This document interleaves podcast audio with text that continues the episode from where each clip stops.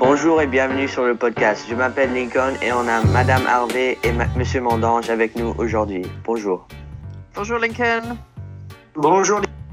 Et aujourd'hui, on a aussi euh, Elizabeth qui va nous parler un peu sur le Charity Committee. Uh, welcome. Thank you. So, could you give us a little background information on what the Charity Committee is?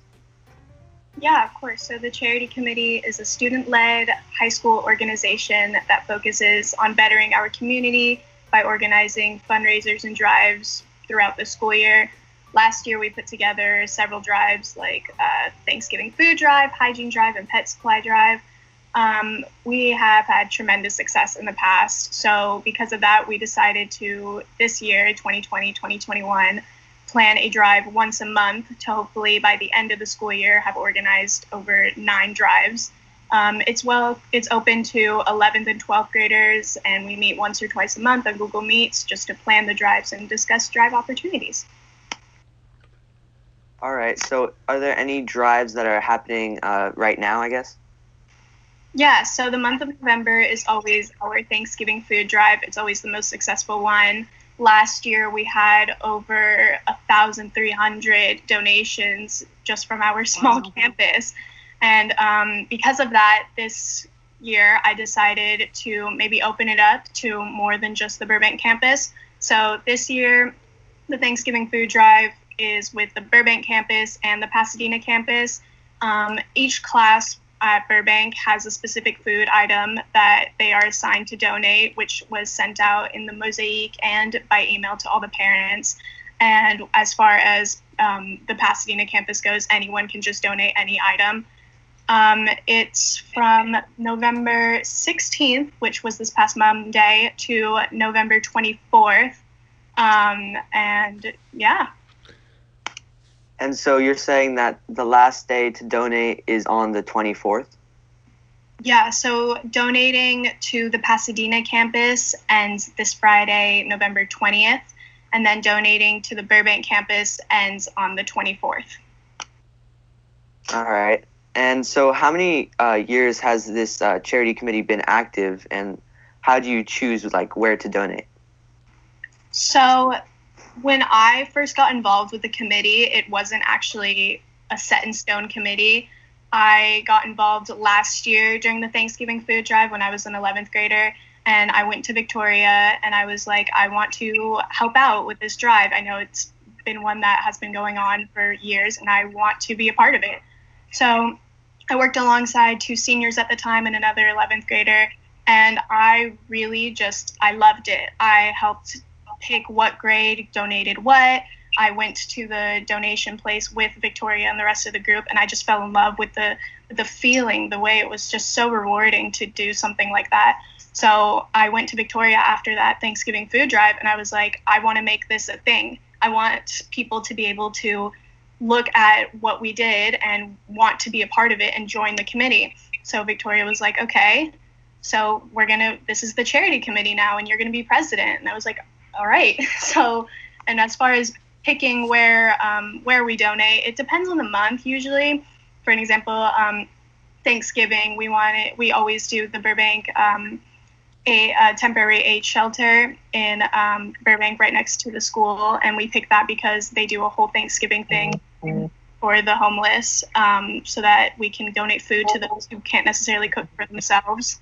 Um, next month in December, I'm going to try to get a spot at the Children's Hospital to donate toys in the spirit of the holidays. So it really just depends on what's going on at the current moment. Félicitations Elisabeth. Et Est-ce que les élèves peuvent soumettre des, des suggestions de, de, de collecte Bah, bien sûr, les- élèves peuvent me, me envoyer un email en me disant qui, s'ils veulent euh, participer au moins. Parce que maintenant, on a que, pour l'instant, on n'a que des terminales qui sont dans le committee et j'ai vraiment envie qu'il y a plus de premières qui, qui, sont, euh, qui font partie de le committee parce que j'ai envie que après que moi je graduate, j'ai envie que je peux savoir que quelqu'un d'autre va, va prendre euh, will just take over basically. Et donc même des élèves plus jeunes du collège, 6e, 5e, 4e, tu, euh, tu acceptes tout le monde oui, j'ai j'ai envie vraiment que ce committee grows. I just want it to grow. I want it to be in place after I graduate. Merci. Bravo, bravo. I personally am going to be sending my daughter and son out to buy marshmallows and cans of soup this weekend on Yay. foot. Thank you. You are welcome. Do you uh, have a list of like what the what every grade has to donate or is looking to donate? Sure, let me tell you. So 6A is donating box stuffing mix, 6B instant mashed potatoes, 6C jars of turkey gravy or dried gravy mix packets, 7A canned yams, 7B canned cranberry sauce, 7C canned veggies like green beans, corn, or peas, 8A cornbread mix, 8B canned um, or dried fruit, 8C cookie or brownie mix, 9A boxed macaroni and cheese, 9B, dried beans, 9 International A, dried rice, 9 International B, dried rice, um, 10 International cans of soup, 10 FB canned meat, 11 IB cans of soup, 11 FB canned meat as well, 12 IB hot chocolate or marshmallows or instant coffee mix, and then 12 FB boxed mac and cheese. Exciting items for the outgoing class of 2021A. Eh? yes, I actually didn't even change what each grade was bringing for this year because I knew everyone moved up, so they'd get to just pick something new. C'est une. Perfect. So thank you for running this uh, charity committee, and um, I'm looking forward to contribute. And um, I've also heard that you might have gone to in-person school recently. Can you tell us a little bit about that? Um, so I've been on campus, I think, around three times since March, twice for the charity committee, and then once for exams. As far as being on campus for the charity committee, super easy. Drive in, there's a table outside, pick up the donations, then I leave to go drop them off at the donation center. And then for the exams, that was for four hours I was there. Um, we were all wearing masks, we were all distanced, there were different zones that we were each in. And honestly, I thought it was going to feel a lot weirder and stranger to be back on campus, but it really didn't feel any different. It felt like it always does. And yeah. That's good to hear, Elizabeth. Really good to hear. You were all, it was wonderful to see you all, and I was very, very happy that you were all being very respectful of the rules that we're all going to have to follow if we're going to keep everyone safe. Super important. So I thank you for that. Yeah, and I got to meet some of my new teachers that I've never met or seen in person before, so it was it was great. Who did you meet?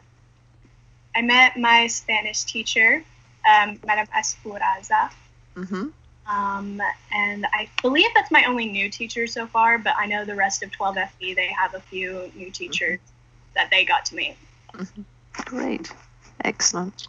Moi, j'ai trouvé les élèves très, euh, très contents d'être sur le site. C'est la première fois qu'on voyait les, les premières et les terminales aussi contents d'aller prendre un test. Donc Oui. ça, nous, ça nous a un petit peu fait bizarre avec, euh, avec Annelie.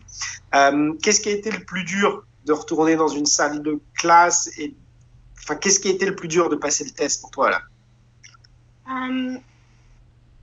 ah, je pense que je pense que l'idée de prendre ce que j'apprends sur l'écran et de le mettre sur papier, c'est différent parce que quand on est à l'école avec notre prof et tout, on peut juste poser une question tout simplement et puis euh, les profs peuvent venir vers nous et nous aider. Mais sur euh, l'écran, c'est plus difficile de poser toutes ces questions et tout ça. Mhm. Donc, mettre ce que, ce que nous avons appris, examen qu'on a déjà pris. Mais sache que nous travaillons tous euh, dans la bienveillance là, donc vraiment c'était pour vous donner l'expérience et euh, pour avancer euh, avec vous. hein. Et là, vous, vous avez encore des examens là, lundi, mardi, non? Euh, lundi, on a philo pour 4 heures, philosophie. Oula, Oui, Ouais. 4 heures.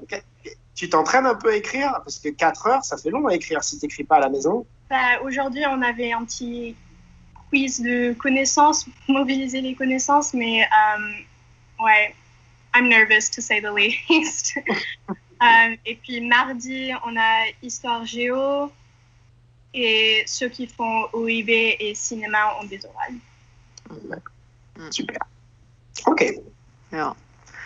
Um, and Lincoln, I wanted to, to add to that, uh, if I may, um, something about reopening because I know that Governor Newsom made various announcements this week, and um, just wanted to make sure that everyone in the community knows that you know unless there's a safer at home order, we're going to be continuing with um, within the guidelines to cautiously and slowly meet some specialized needs of people. So, for example, Elizabeth's needs to actually take the exam that she may well be sitting in person in, uh, you know, just six months' time, even less, Lizzie. So that's where we're going with that. I know it might seem a bit contradictory to people. I understand that, but we were already in the purple zone. So we're just slowly moving along in line with all of the guidelines um, to see what we can do safely and well. Well, thank you to Elizabeth for coming on today, and um, hopefully we can see you soon in person. And uh, thank you for coming. Thank you for having me. So nice to see you. Merci encore pour tout ce que tu fais pour l'école. C'est, on est fiers de toi. Thank you. Thank you. Donc, il y a quoi sur le programme pour la semaine à venir? Okay, well, let me tell you what is coming up. We have on Tuesday uh, an assembly with Kagan Holland, who um, is a Native American speaker, and he, I'm really looking forward to his presentation. I hope you are too, Lincoln. Uh, and then they'll, following that, there'll be an assembly uh, with me, and uh, we'll move into the rest of the day. Then we have, after our Thanksgiving break, there are all sorts uh, of of online things going on.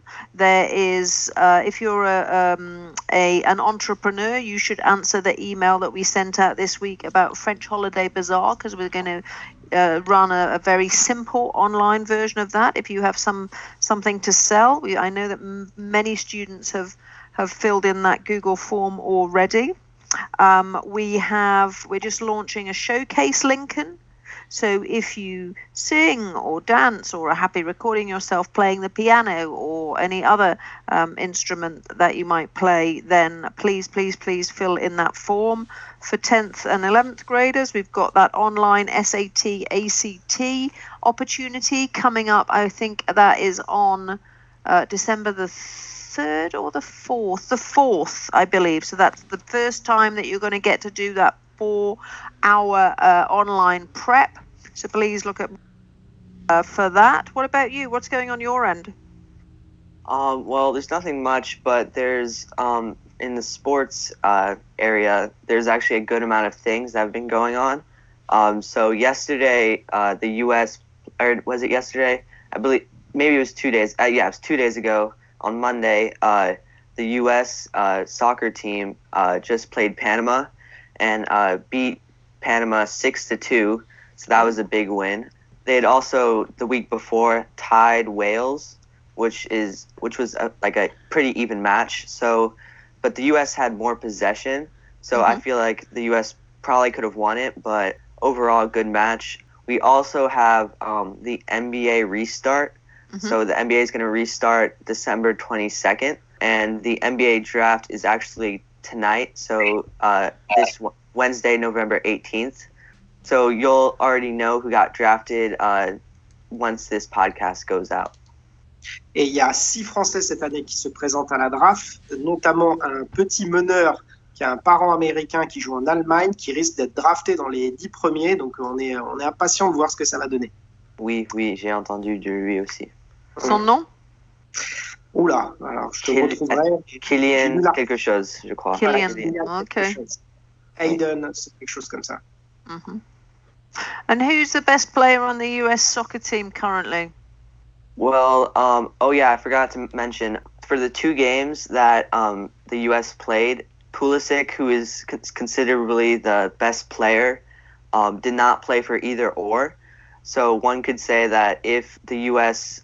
Uh, if the U.S. had Pulisic for the Wales game, they could have uh, easily beat them. Uh-huh. But um, so yeah, Pulisic is like one of the main uh, is like one of the better players. But we also have a lot of young players like uh, G- Gio Reyna and Yunus Musa who are like 17, 18 and like playing for like really big clubs in Europe. hmm Tu remarques que maintenant dans tous les grands clubs européens, tu as des Américains dans les effectifs. Barcelone, Juventus, ça devient, de, ça devient, ça devient quelque chose d'intéressant là. Oui, on a- a, oh, Oui, vas-y. On a deux joueurs qui jouent pour euh, Barcelone et euh, on a aussi une qui joue pour euh, Juventus. Donc, Excellent. I love checking in on those sport issues. I always learn something. Now, um, anything else going on your end, Lincoln? just getting ready for the break uh, next week and uh, sort of getting in the Thanksgiving and holiday um, and Christmas holiday spirit. So And, and giving thanks, I think, for our wonderful teachers who've been working really hard. I think there's a, an event coming up for that, correct? very much so. Um, there is a teacher and staff appreciation day that is coming up, and um, I also believe there's an annual the annual fund is now out. Is that correct? I think that's right. Yes, the annual fund has launched, and um, on Burbank, our co-chairs are Carolyn DeFanti and Stephen Salinger. So um, expect to hear from them. Um, it's nice to have, you know, some normality in challenging times. So um, it's the thought that counts, LILA community. We thank you. Et c'est la saison où on remercie tout le monde et on donne. Donc euh, c'est le moment de l'année. Bravo à vous. So is there anything else? Yes, thank you, Lincoln, for that. A little update on, on what we were talking about last week on the very important pie front. Um, we've decided, in fact, that we're going to launch, wait for it, a gingerbread house competition and give people a little bit of time over Thanksgiving to work on their creations. So watch out for um, information on that. And I will certainly be working on, in fact, I might launch a teacher competition. That is not a bad idea. And we'll get some student judges in. Why don't we do that? Ça me semble une très très bonne idée. Tu peux compter sur, la, sur ma participation. Ah bah, bah, euh, bien évidemment. Tu vas pas And- gagner. hein. Oula, j'ai j'ai- j'ai quand même pas mal d'avance au niveau des, euh, des bonbons à la maison. Now there's a inner small uh, tur uh, competition. So certainly is. I'm, I'm a bit I'm a bit intimidated if Monsieur Montange is gonna is gonna be making the gingerbread house. Frankly, I think that's you know we need to have special categories. all right, all right. Um, and also for the there's I believe a Yearbook uh, Google form that just was sent out, and so if you have not uh, submitted it, it's probably only takes five minutes just go through it and uh, just submit it. So yeah, Good advice. merci et euh, merci encore à Elisabeth pour euh, venir aujourd'hui. Et euh, merci à, à Madame Harvey et à Monsieur Vendange euh, pour venir encore à cet euh, épisode du podcast. Merci. Avec grand Pour plaisir, Lincoln. À très bientôt. Au revoir. au revoir.